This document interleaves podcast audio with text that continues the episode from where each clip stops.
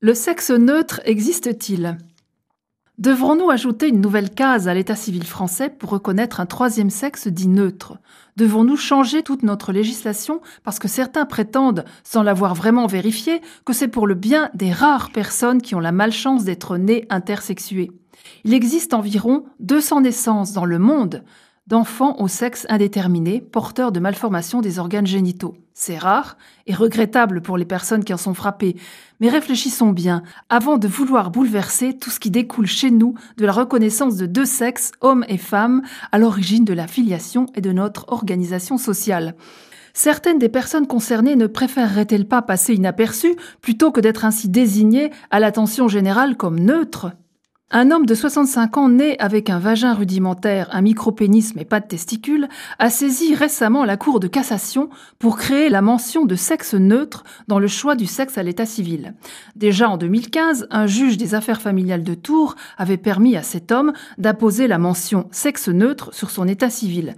Mais la Cour d'appel d'Orléans avait ensuite rejeté la décision, conduisant cet homme à saisir la Cour de cassation, la plus haute instance judiciaire française. La Cour de cassation a rejeté la demande en expliquant Dans les textes d'état civil, il n'existe que deux mentions relatives au sexe, masculin-féminin. Cette binarité poursuit un but légitime car elle est nécessaire à l'organisation sociale et juridique dont elle constitue un élément fondateur. Cet homme envisage désormais de saisir la Cour européenne des droits de l'homme.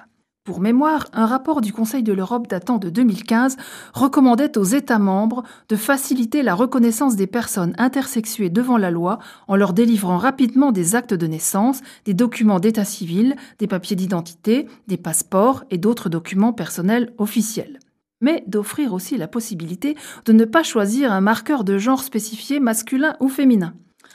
En 2014, la Haute Cour de justice australienne, elle aussi, avait tranché en faveur de la reconnaissance d'un troisième genre appelé sexe neutre.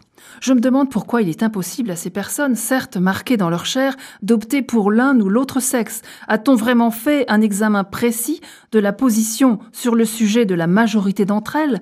En quoi la reconnaissance d'un sexe neutre serait-elle un progrès? Est-on certain qu'une adaptation de la législation générale à des cas exceptionnels serait vraiment dans leur intérêt?